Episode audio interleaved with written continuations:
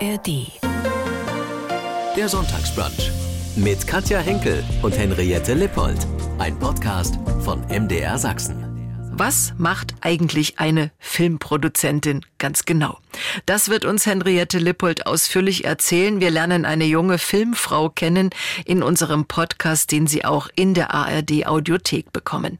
Henriette Lippold ist Produzentin von Serien wie Soko Leipzig oder Charité. Für ihre Serie Deutschland 83 gab es sogar den Emmy in New York.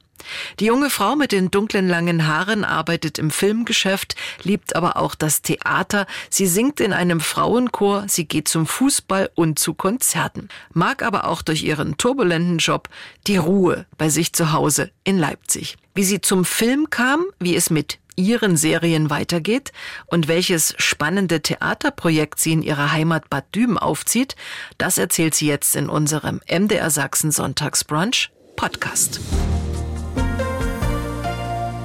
Sie verantworten als Produzentin die Soko Leipzig, eine Serie, die am 1. September mit neun Folgen weitergeht. Inzwischen die 24. Staffel. Das ist schon beachtlich. Ja, das ist irre. Ich kann es auch kaum glauben. seit wann sind Sie dabei? Ich bin tatsächlich schon seit 2004 bei der Soko Leipzig, also fast von Anfang an. Und ähm, das ist wirklich ein großes, großes Geschenk, eine Serie so lange begleiten zu dürfen. Mhm. Man kann also schon auch von einer Erfolgsserie im ZDF sprechen. Immerhin fünf Millionen Zuschauer sind es am Freitagabend. Was macht die Soko Leipzig aus Ihrer Sicht so erfolgreich?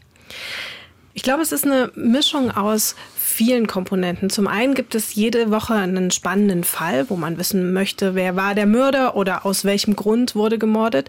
Zum anderen gibt es aber auch unsere Kommissare, die eben zum Teil schon seit Anfang an dabei sind. Also Melanie Marschke und Marco Girns sind Urgesteine, sind sozusagen Soko-Kommissare von Anfang an. Wir haben die begleiten dürfen, wir durften mit denen erwachsen werden. Und ich glaube, dass der Zuschauer das auch schätzt, quasi mit Menschen, die er kennt, und dann aber auch immer mal wieder neuen äh, KollegInnen seinen Freitagabend zu verbringen. Sie haben Theaterwissenschaften und alte Geschichte in Leipzig studiert, sind in Bad Düben aufgewachsen. Sie sind also eine waschechte Sächsin. Aber hallo, obwohl ich muss leider ein bisschen, also einen kleinen Werdenmutstropfen gibt es. Ich bin in Sachsen-Anhalt geboren. Ja, Lutherstadt, ne? in Wittenberg. Aber ich war tatsächlich nur zur Geburt da und bin dann gleich wieder nach Sachsen abgehauen. Äh, wie sind Sie beim Film gelandet? Das war tatsächlich ein, äh, ein kleiner Umweg. Ich wollte eigentlich immer ans Theater. Da gehörte mein Herz hin. Das mhm. habe ich wahnsinnig gerne gemacht und mache ich auch nach wie vor gerne. Und ähm, ich habe, um mir mein Studium finanzieren zu können, unglaublich viel gejobbt. Also habe wirklich alles Mögliche gemacht. Und irgendwann kam aber so der Punkt, wo ich gemerkt habe, uiuiui, wenn ich jetzt nicht aufpasse, dann verpasse ich mein Studium, dann kriege ich das nicht zu Ende. Und dann habe ich nach etwas gesucht, was so ein bisschen Konstanz hat. Und die UFA war damals äh, 2004 eine der ganz wenigen Firmen, die für ein Praktikum Geld bezahlt haben. Und da habe ich gedacht, na ja, Film und ähm, ist ja auch Geschichten erzählen in einem anderen Medium. Also ich kannte mich da überhaupt nicht aus. Ich war immer so völlig fasziniert von ganz langen Abspänen, weil ich immer dachte, was machen die Menschen denn da eigentlich? Was sind denn das für Jobs da? Und ähm, ja, so war es eigentlich eher ein pragmatisches Herangehen. Und die Soko Leipzig habe ich tatsächlich auch als Studentin damals schon gerne geguckt, weil ich immer gucken wollte, ob ich erkenne, wo die gedreht haben. Und dann durfte ich quasi dort ein Praktikum machen und habe Drehbücher kopiert und ähm, damals noch ganz viel Sachen auf VHS überspielt und ähm, all die lustigen Dinge, die man so als Praktikante macht. Und ja. ich bin geblieben. Und so kam das. Es war also eher ein Zufall. Mhm. Naja, also von der Praktikantin zur Filmproduzentin, ist das noch ein weiter Weg? Ja. ja, bestimmt, ne? Ein weiter und schmerzhafter. Nein, okay. ein äh, schmerzhaft. Ähm, ich glaube, das ist ja, geht ja jedem so. Ausbildungsjahre sind nun mal nicht immer die spaßigsten.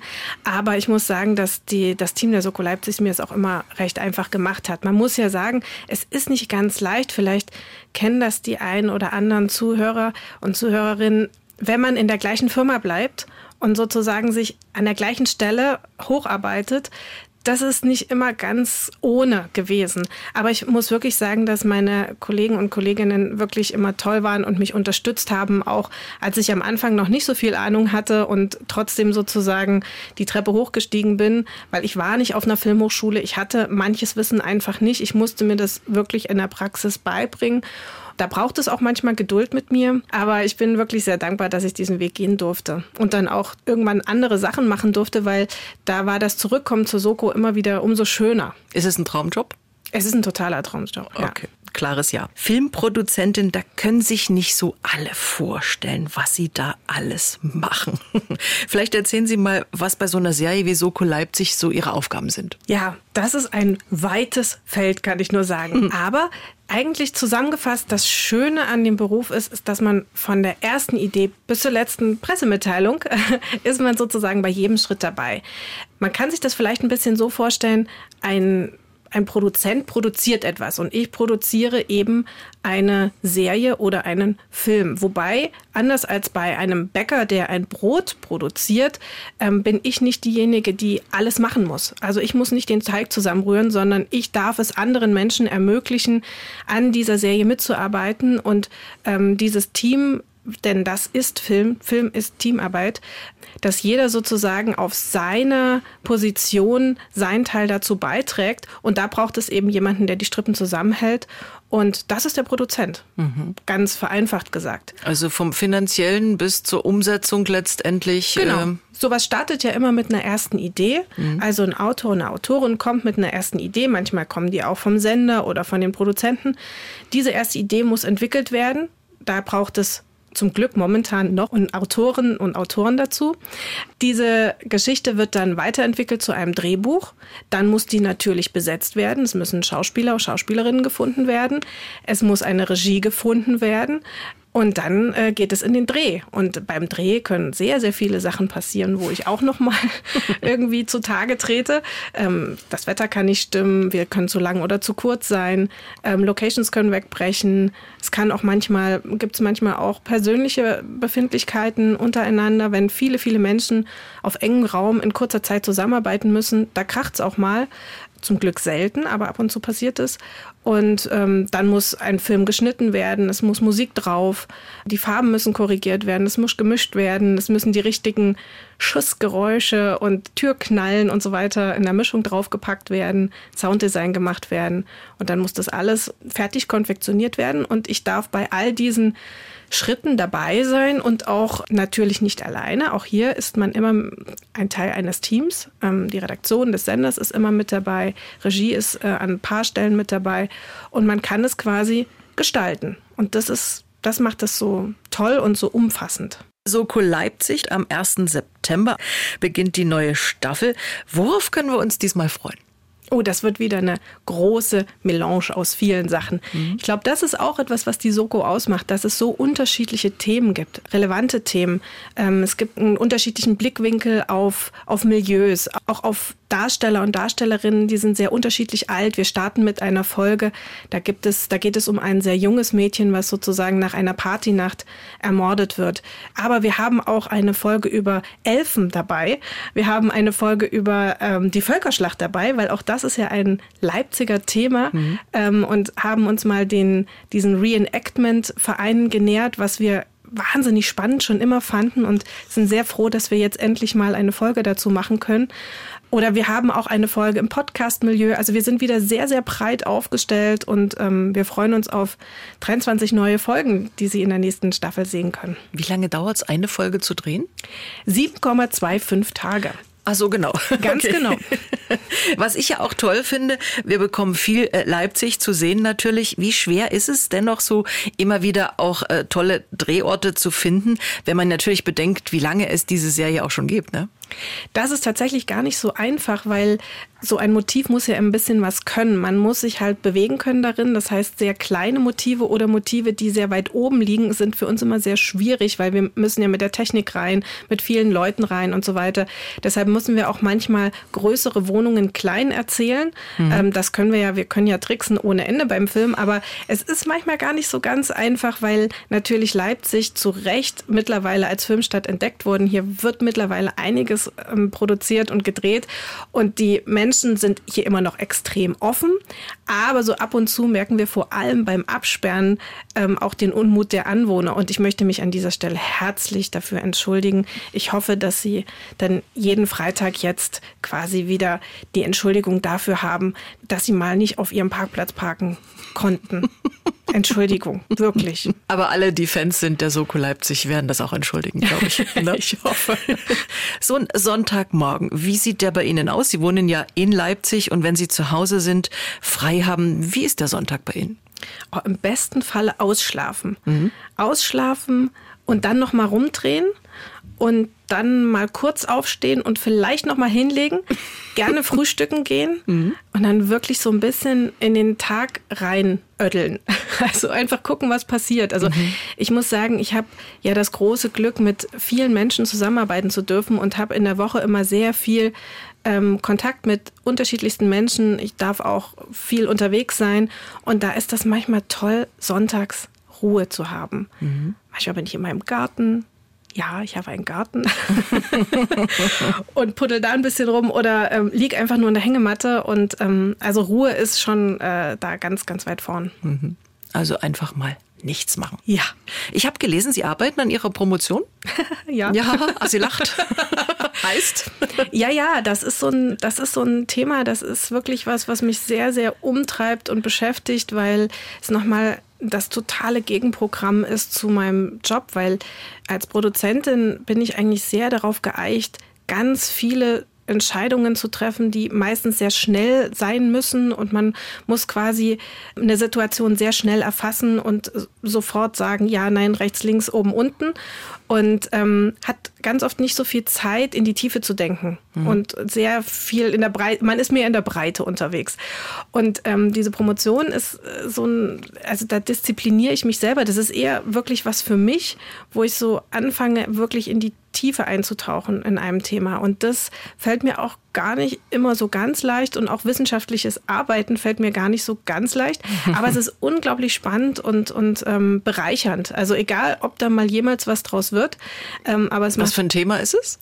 Es geht tatsächlich dabei ums Theater okay. und um das äh, Landschaftstheaterprojekt, was ich in Bad Düben umsetze. Charité, es gab drei Staffeln und die vierte ist, glaube ich, in Arbeit. Genau so sieht's aus. Mhm. Zuletzt waren wir ja mit der Charité Anfang der 60er, mhm. Mauerbau. Jetzt geht's, glaube ich, ganz weit in die Zukunft. Aber so richtig. Also 2049 ist das neue Zeitalter. Echt? Genau. Und das habe ich auch gemacht. Ich verstehe diese Art von Uiuiui ja. und ein bisschen Skepsis höre ich aus äh, ihrem, ihrer Reaktion heraus. Ähm, das verstehe ich total. Und ich kann nur alle äh, Fans der Charité beruhigen. Es bleibt Charité. Wir bleiben sozusagen uns treu. Es wird sehr, sehr viel um emotionale Konflikte gehen, um Medizinexzellenz, um die Medizin der Zukunft. Aber wir werden nicht das Gefühl haben, dass die Roboter uns abgelöst haben und dass es jetzt nur noch in kalten, sterilen Räumen irgendwie um Sachen geht, die, mit denen man äh, heute nichts, noch nichts anfangen kann. In Lissabon wurde, glaube ich, äh, gedreht, ja. Ja, genau. Mhm. Äh, wenn ich mir vorstelle, 2049 ja. war's, so ein großer Zeitsprung, das deutet ja auch irgendwie darauf hin, dass es mit der Charité-Reihe zu Ende geht. Na, das hoffe ich ja mal nicht.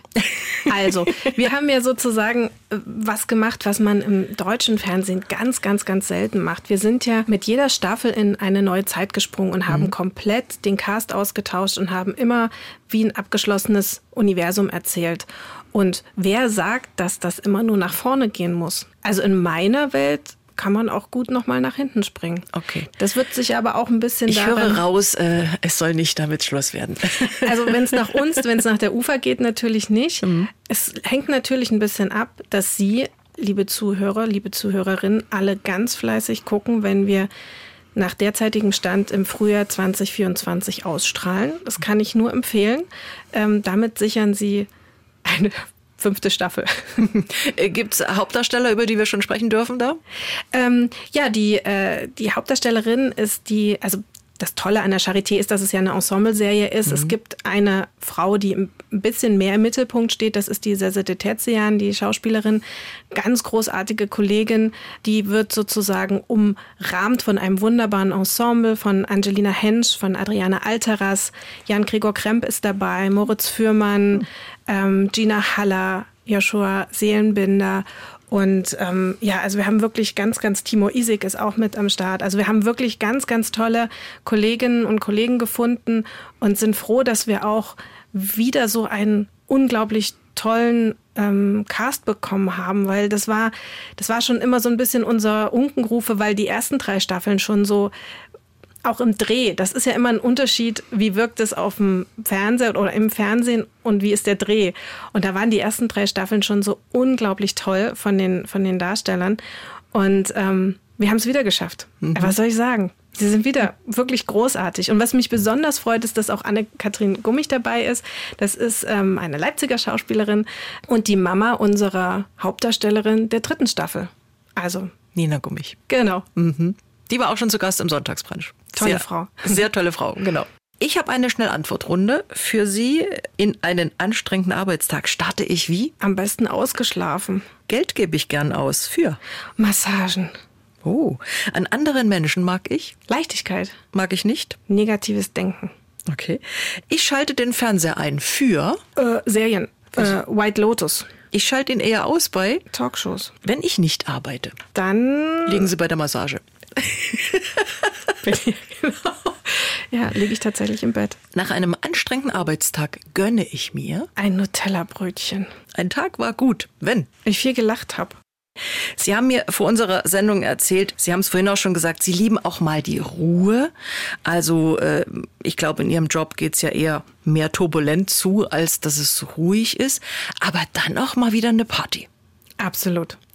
Absolut. Sie veranstalten die dann selbst? nee, leider. Ich bin so ein Winterkind und ähm, habe tatsächlich kurz vor Weihnachten Geburtstag und ich bin nicht gut im selber Partys geben, weil ich es nicht richtig trainiert habe. Weil kurz vor Weihnachten wollte nie jemand äh, irgendwie Geburtstagspartys feiern mhm. und deshalb bin ich eine sehr gute Partygängerin und ich glaube, am Party geben, da habe ich durchaus noch äh, Luft nach oben. Partygängerin heißt äh, äh, offiziell in der Stadt irgendwo zur Party gehen, zum Ausgehen oder zu Freunden zur Party zu gehen? Beides. Also ich mag das total gerne, nicht zu oft, aber ab und zu wirklich völlig neue Leute zu treffen. Das mhm. finde ich super. Das finde ich auch super, ob das jetzt im professionellen Rahmen ist oder im, im privaten Rahmen. Ich mag es auch, das passiert echt nicht mehr so häufig, aber ab und zu schon, wenn es dann wieder hell wird. Also wenn man dann wirklich richtig eskaliert ist, finde ich auch super. ähm, aber ich brauche mittlerweile wirklich auch einiges an Ruhe, um das wieder zu kompensieren. Und ich merke, wenn jetzt so Filmfeste waren oder Sachen am Stück, wo man wirklich am Stück unterwegs war, da müssen die Akkus wieder aufgeladen werden. Also bei solchen Terminen sind Sie dann auch länger da. das kann durchaus vorkommen. Allerdings habe ich auch gelernt, tatsächlich mittlerweile zu gehen, wenn es mir nicht passt oder wenn es mir nicht gefällt oder wenn es mir nicht gut geht. Also ich muss auch nicht auf Krampf die Letzte sein. Also ich kann auch gut mittendrin gehen. Sie sind in Bad Düben groß geworden und leben heute in Leipzig. Und in Bad Düben haben Sie auch ein besonderes Herzensprojekt. Stichwort Theater. Ja, das stimmt. Da habe ich ähm, tatsächlich mir vor mit über zehn Jahren einen großen Wunsch erfüllt. Und zwar haben wir das Landschaftstheater ins Leben gerufen. Das ist ähm, ein großes Landschaftstheater, was die Überschrift trägt, jeder darf mitmachen und mhm. eine ganze Stadt spielt Theater. Und so ist es auch ein bisschen. Also es stehen dann immer über 150 Leute auf der Bühne. Ähm, das Besondere ist, dass Laien und Profis zusammenarbeiten. Das heißt, wir haben sehr, sehr viele Laiendarsteller und Darstellerinnen, ähm, Vereine, die Feuerwehr, ähm, der Chor, die Chorenne Bad Düben, Posaunenchor, äh, die Band Heimspiel. Also alles, was, äh, was irgendwie der Sportverein, den gibt es natürlich auch, der da mitmacht. Alles, was nicht bei drei auf den Bäumen ist, äh, versuchen wir zu verpflichten, mitzumachen. Und wir haben aber auch immer ähm, professionelle Schauspieler äh, dabei, die sozusagen auch dem Ganzen nochmal ja, so einen gewissen Kick geben, weil die Laien dann natürlich auch gucken, dass sie ihren Text können und auch die Profis gucken, dass sie ihren Text können, weil die natürlich auch nicht abstinken wollen gegen die wirklich tollen Darsteller ähm, aus der Stadt. Und das ist mittlerweile wirklich ein, ein, sehr, sehr großes Ding geworden. Beim letzten Mal 2022, also letztes Jahr, haben wir wieder ein Stück aufgeführt. Da waren auch sehr, sehr viele Leute aus Leipzig dabei, aus Delitzsch und ähm, aus der ganzen Umgebung. Das war wirklich großartig. Und ich glaube, dass das i-Tüpfelchen ist immer, dass auch das Team, was es macht, also der Regisseur, der, das Szenenbild, Kostümbild, Komponist, das sind alles Leute, Profis aus dem Film, Fernseh- und Theaterbereich. Mhm. Und die bringen natürlich ihr Know-how mit und leiten dann die Laien an, selber zu nähen, selber ihre Sachen zu machen und ähm, bringen auch da nochmal eine große Lernerfahrung mit rein. Also da geht jeder in Anführungsstrichen besser raus, als er reinkam.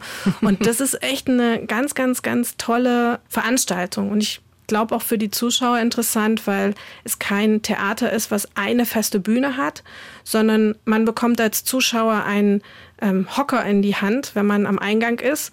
Und dann gibt es tatsächlich sechs Stationen, mit denen man. Es ist man, eine Freiluftveranstaltung. Es ist eine Freiluftveranstaltung mhm. und man wandert quasi durch die Natur, durch die Landschaft.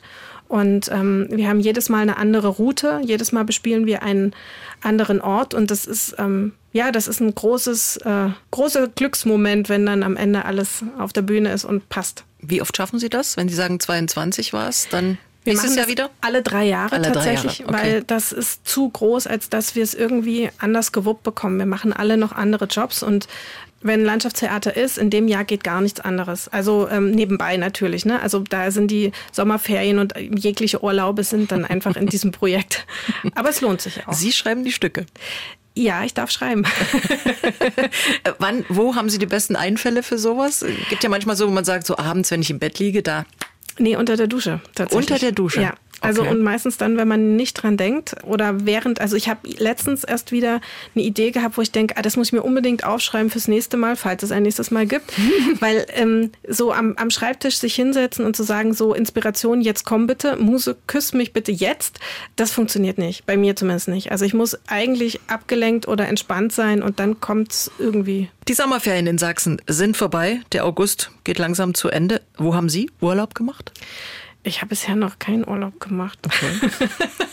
ich habe aber allen Kollegen zugeguckt, ähm, wie sie Urlaub machten und mich sehr gefreut über alle Karten und alle Statusbilder äh, und so. Nein, ich werde jetzt tatsächlich. Ähm, ich habe noch mal zwei Wochen Urlaub und bin noch nicht so ganz entschlossen, was ich mache. Also ich bin auch sehr kurzfristig äh, Entschließer, wonach mir ist. Das durch Lissabon, durch den Dreh habe ich ja dieses Jahr schon sehr viel Sonne und Strand bekommen können, zumindest im Ansatz. Ähm, deshalb wird es vielleicht diesmal einfach nur Natur. Mal gucken. Eine tolle Stadt, ne? Lissabon. Ja, das hörte ich auch. Ich habe leider nicht so viel Zeit gehabt. Okay. Dann müssen Sie unbedingt noch mal dahin. Gibt es sonst so ein Traumziel, wo Sie sagen, oh, irgendwann möchte ich mal dahin? Ja, und die sind auch relativ nah und ich verstehe immer noch nicht, äh, doch, ich glaube, ich ahne, warum ich es noch nicht gemacht habe. Ich will unbedingt nach Irland und nach Dublin. Und ich habe aber so ein Drang, mich dann auch dort zu bewegen. Und ich habe aber Schiss vom Linksverkehr. Hm, ist auch nicht so. Ne? Hm.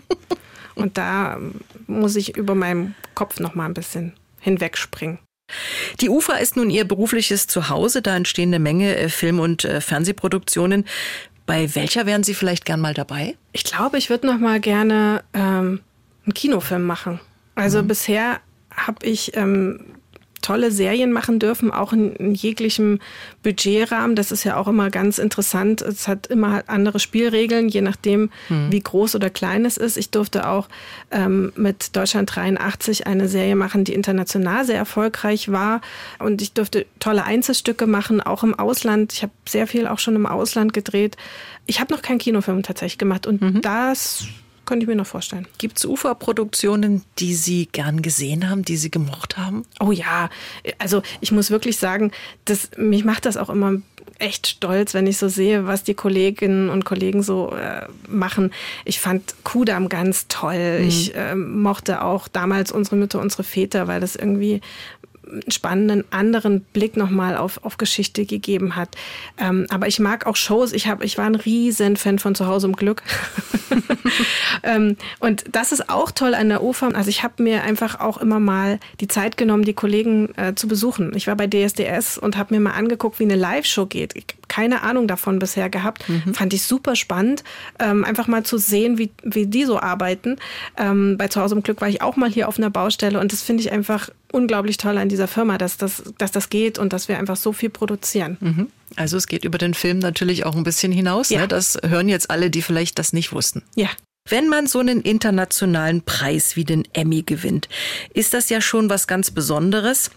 Den gab's für sie für die Serie Deutschland 83, die erste im US-amerikanischen Fernsehen gezeigte deutschsprachige Serie. Da waren Sie auch die Produzentin. Also nochmal herzlichen Glückwunsch. Dankeschön. Ich kann mir vorstellen, so ein unvergessliches Erlebnis war das, auch diesen Preis dann zu bekommen, wirklich in der Hand zu haben. Unglaublich. Also man muss dazu sagen, nicht ich habe den Preis bekommen, sondern die Serie. Und auch da ist es immer wichtig, Serie ist sozusagen Teamarbeit. Mhm. Aber ich war mh, mm, schon ein großer Teil des Teams und ähm, habe da äh, viel daran gearbeitet an dieser Serie. Und es war tatsächlich da in New York zu sein. Es war ein bisschen eine eigene Stimmung, weil kurz davor hatte genau in diesem, in diesem ähm, Hotel, wo, wo diese Preisverleihung war, äh, Trump seinen Wahlsieg gefeiert. Und man hat wirklich gemerkt, dass diese, dieses Land so ein bisschen da war, das war so ein bisschen, wie geht's jetzt hier weiter? Das muss man wirklich sagen. Das war interessant zu spüren an allen Ecken und Enden und auch an diesem Ort. Und ähm, trotzdem war das für mich wirklich wahnsinnig interessant zu sehen. Die Amis können halt extrem gut sowas wie rote Teppiche. Also davor war unglaublich Alarm und ganz mhm. viel Medien und so, wie man sich das vorstellt. Und die Verleihung an sich war dann so ein bisschen na, ich möchte mal sagen, prosaisch. Das Essen war nicht besonders gut. Wir saßen da alle so an so Tischen. Das war nicht besonders glamourös. Und das meine ich gar nicht so wertend, wie es jetzt vielleicht klingt. Es war für mich nur interessant zu sehen, dass alles an dieser Veranstaltung darauf ausgelegt war, darüber zu berichten und nicht dabei zu sein. Also auch wir als Preisträger, ähm, wir sind dann auf die Bühne gekommen. Es war für uns wahnsinnig überraschend. Also wir hätten niemals damit gerechnet, mhm. niemals, gar, also gar nicht. Und als dann äh, Deutschland 83, als sie das dann so, das war auch toll, das hat Damien Lewis hat den Preis verliehen ähm, für uns. Ähm, das ist der Hauptdarsteller von, von Homeland. Und ähm, den fand ich natürlich auch schon immer toll. Und dann stand mhm. er da und das fand ich schon, ähm, ja, da, das fand ich toll. und ähm, dann ging es aber von der Bühne direkt auch zum Fotos machen.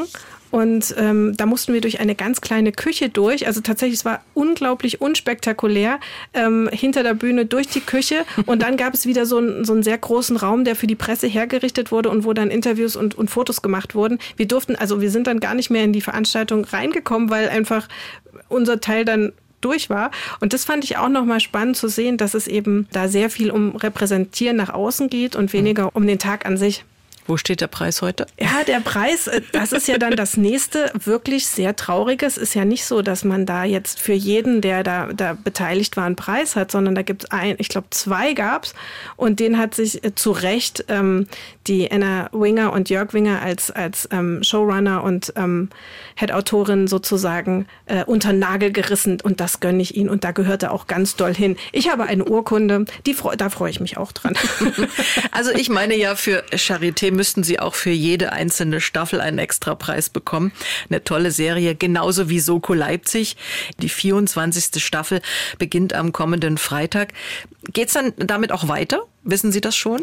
Wir dürfen, drehen Sie schon Neues? Ja, wir, wir drehen, wir drehen durch im wahrsten Sinne okay. des Wortes das ganze Jahr durch und wir drehen auch tatsächlich schon die nächste Staffel. Ja. Sie sind auch Dozentin, geben also Ihr Wissen an junge Leute auch weiter. Wo, wie, wann machen Sie das? Ähm, ich bin hauptsächlich ähm, aktiv an der Filmakademie in Ludwigsburg und an der Konrad Wolf in Potsdam-Babelsberg. Das sind so meine zwei ähm, regelmäßigen Filmhochschulen, wo ich äh, aktiv bin und ab und zu auch noch einzelne äh, Lehraufträge in Mittweida oder jetzt war ich letztens auch in Mainz ähm, oder hier auch in, in Leipzig durfte ich auch mal an meinem alten Institut, das ist schon eine Weile her, aber das war auch ganz toll, an meinem alten Institut für Theaterwissenschaften sein äh, als Dozentin. Das fand ich auch großartig. Und das ist auch sehr spannend, weil wir bei der Soko Leipzig auch versuchen, dem Nachwuchs eine Chance zu geben, genauso wie also eine gute Mischung aus neuen Talenten und auch Stammautoren. Und zum Beispiel haben wir jetzt in der neuen Staffel eine ganz tolle Folge ähm, über einen Podcast, ähm, ein True Crime Podcast, in dessen Umfeld ein Mord passiert. Und das Buch hat ein Ludwigsburger Student geschrieben, der jetzt gerade ähm, fertig geworden ist. Und das hat er ganz großartig gemacht. Und umgesetzt wurde es aber dann wiederum von einem, ich darf das in dem Falle sagen, weil ich das einfach des Kontrastwillens sagen möchte von einem 70-jährigen Regisseur, der das großartig gemacht hat.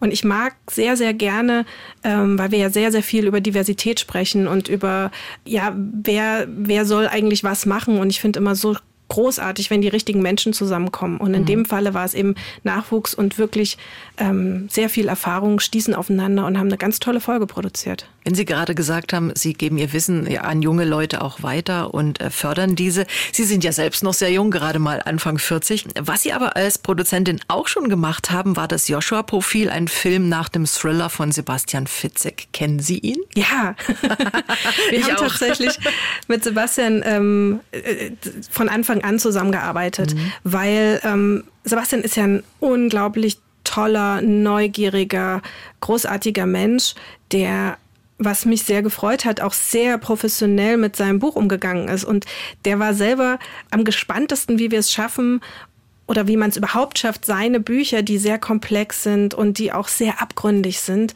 ähm, so umzustricken, dass es wirklich funktioniert für einen Film. Ist ja immer schwer. Ja, mhm. also im normalen Fernsehen 20.15 Uhr. Das war auch gar nicht so ohne und wir haben auch ein bisschen uns ähm, vom Buch entfernen müssen, sonst hätten wir das gar nicht in 90 Minuten hingekriegt. Mhm.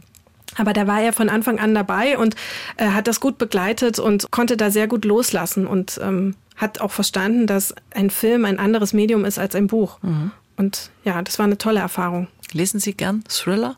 Von ihm, von anderen Krimi-Autoren? Ja, tatsächlich. Ich lese das, äh, noch lieber höre ich es. Also okay. das ist was, was ich ähm, zum Abschalten ähm, bei langen Autofahrten oder auch manchmal zum Einschlafen Hörbuch und dann eben gerne irgendwelche Krimis oder Thriller. Natürlich von Sebastian, aber auch von anderen Kollegen. Also das, das liebe ich. Drehbücher lesen Sie sicherlich auch. Ja. Ähm, äh, haben Sie manchmal oder wie ist das? Wie wann haben Sie das Gefühl, daraus könnte was Tolles werden, ohne dass man natürlich so eine Glaskugel gucken kann. Hat man manchmal so gleich beim Lesen das Gefühl, das wird eine tolle Geschichte? Ja, wenn man so ein bisschen die Zeit vergisst und wenn man vergisst, dass man ein Drehbuch liest. Okay. Weil ein Drehbuch durch den Aufbau, also ein Drehbuch ist halt, hat immer diese Regieanweisung. Also Herr Schmidt öffnet die Tür, es riecht dort so und so, da steht das und das drin. Ne? Also man hat immer diese Anweisungen, wie, wie das Bild mhm. auszusehen hat und dann hat man diese Dialoge. Das heißt, es liest sich natürlich längst nicht so flüssig wie ein, ein Roman.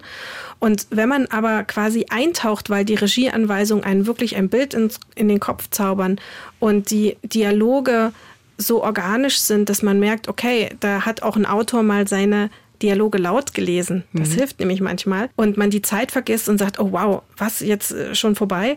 Und wenn man selber nicht gleich weiß, wer der Mörder ist. Das ist natürlich auch toll. Das muss man auch sagen. Also dann hat man schon recht schnell das Gefühl, das ja. könnte was Gutes werden am Ende. Wie sportlich sind Sie? Was machen Sie, um fit zu bleiben? Ach herrje. Ach herrje. Hm. Ähm, ja, also ich sag mal so, ich wohne im fünften Stock und muss 100 Stufen laufen, jeden Tag hoch und runter. Also insofern, ähm, das gibt eine Grundfitness. Auch mit Einkaufstüte manchmal. Auch ne? mit Einkaufstüte mhm. und mit äh, Ikea-Regalen und mit Zeug. und darüber hinaus gehe ich wirklich extremst gerne spazieren, auch lang, auch weit. War auch mal eine Zeit auf dem Jakobsweg unterwegs. Also das, das mag ich total gerne, dieses Spazierengehen und im eigenen, den eigenen Rhythmus finden, ohne irgendeine Verstärkung durch ein Fahrrad oder durch ein Auto. Das finde ich toll. Es könnte natürlich immer mehr sein. Ich schwimme total gerne und viel zu selten. Heute früh habe ich tatsächlich Yoga gemacht, weil ich Rückenschmerzen hatte und es hilft. Und man versteht immer nicht sich selber, warum man es dann nicht einfach viel öfter macht, um es zu das muss dem vorzubeugen. Ja, furchtbar, furchtbar. Ich gelobe aber Besserung und ähm, ja, Kochen Sie gern? Auch. Hm, auch. Aber Sie gehen auch gern mal zum Essen aus, ja. höre ich raus. Ja. In Leipzig wo? In Leipzig gehe ich total gern aus. Ähm, sehr, sehr unterschiedlich. Ich mag total das Oscars tatsächlich. Mhm. Ähm, das finde ich, diese Verbindung aus Biergarten und ähm, gemütlichem Innen finde ich super. Ähm, ich mag auch das Kaiserbad, das Barcelona ist so ein äh, Stammkneipe eigentlich mittlerweile. Pilot, ja, also ganz viele Sachen. Ich weiß, Sie sind auch ein Fußballfan, gehen mit Ihrer Schwester zu RB Leipzig. ja, tatsächlich. Ja. Wir sind aus einer sehr ähm, sportbegeisterten Familie. Mein Vater war äh, Sportmediziner und ähm, Orthopäde und hat selber auch immer sehr viel Sport gemacht. Meine Mutter ist Sportlehrerin gewesen und es wurde immer und es wird exzessiv Sport geguckt und mitkommentiert und ähm, geschrien und gejubelt und geheult und alles. Und das hat sich übertragen. Und ähm, mit meiner Schwester gehe ich tatsächlich total gerne in, ins Stadion, aber auch auf Konzerte und so weiter. Also wir haben ein sehr gutes Verhältnis. Und Sie singen in einem Frauenquartett. oh Gott, ja. Ja, auch das. Also das ist ähm, auch was ganz Tolles, was ähm, mich wahnsinnig runterholt. Und Musik begleitet mich tatsächlich, seitdem ich sechs bin, fünf bin, sechs bin, seitdem habe ich damals in Bad Düben, gibt es einen ganz, ganz tollen Kinder- und Erwachsenenchor, ähm, der immer große klassische Werke aufgeführt hat. Also ich bin sehr früh mit Bach in Berührung gekommen und mit ähm, wirklich auch schwerer geistlicher Musik. Das fand man als Kind natürlich nur so B, aber ähm, irgendwann hat man das sehr zu schätzen gelernt und Singen war immer ein großer Teil. Und als ich dann die drei Mädels, die ich tatsächlich auch noch von früher kenne, gefunden habe und wir uns zusammengetan haben mit unserem äh, großartigen ähm, Kantor äh, Norbert Pritze, dann haben wir einfach gesagt, so wir müssen das jetzt machen und das ist wirklich so ein, ein toller Ausgleich, da zu viel zu stehen. Manchmal singt Norbert auch mit und ähm, den Leuten einfach auch irgendwie eine gute Zeit zu machen. Also wir, wir haben ein sehr breites Repertoire, aber das meiste ist schon, wir sind vier Mädels, wir sind sehr, sehr kitschig. Also es sind schon auch viele Schnulzen dabei und also alles Sachen, die uns Spaß machen, weil wir müssen ja nichts erfüllen. Wir wollen damit nicht unser Geld verdienen, das muss nichts können, außer uns Spaß machen und, und dem Publikum halbwegs gefallen und das tut's bisher. Und das ist wirklich ein ganz, ganz toller Ausgleich. Äh, das Publikum ist wer? Sind das äh, in Bad Düben Leute, in Leipzig, in Deutschland? Wir sind ähm, tatsächlich größtenteils in Bad Düben und Umgebung um, unterwegs, relativ bewusst, weil in, in Leipzig gibt es einfach so ein unglaublich großes Angebot an unglaublich tollen Musikern, mhm. ähm, die eben auch professionell ausgebildet sind. Und da brauchen wir jetzt nicht noch als, also als semi-professionell, also man muss sagen, dass die drei Mädels und Norbert ist ein Profimusiker, ist Kirchenmusiker, ist A-Kantor, aber die drei Mädels haben eine musikalische Ausbildung. Ich bin, ich bin mit, ich darf auch. aber ja, das, ich glaube, Leipzig braucht uns jetzt nicht so wahnsinnig, aber ansonsten sind wir wirklich viel in den kleineren Städten äh, rings um, um Düben, aber auch in, in Eilenburg, in Delitzsch mal und was weiß ich, zur Landesgartenschau und solche Sachen, das machen wir schon auch. Und ja, man merkt einfach auch, dass gerade in den kleinen Kirchen auf den Dörfern auch die also da sind auch die Leute so froh, wenn einfach ähm, Musik gemacht wird, live gemacht wird, wenn für sie gespielt und gesungen wird. Und da kommen dann erstaunlich viele. Und äh, wahrscheinlich würden wir niemals so viele Leute hier in Leipzig äh, mobilisieren. Sie haben gerade gesagt, Sie geben Konzerte, aber Sie gehen ja auch auf Konzerte, haben Sie gesagt. Was haben Sie zuletzt gesehen? Ähm, zuletzt war ich tatsächlich bei den Fantastischen Vier und davor beim Die Beschmut-Konzert mit meiner Schwester. Und ich gehe zu Tokotronic, natürlich. also von Klassik bis ähm, alles. Punk ist alles dabei, ne? Absolut. Haben Sie gesagt, okay. Absolut.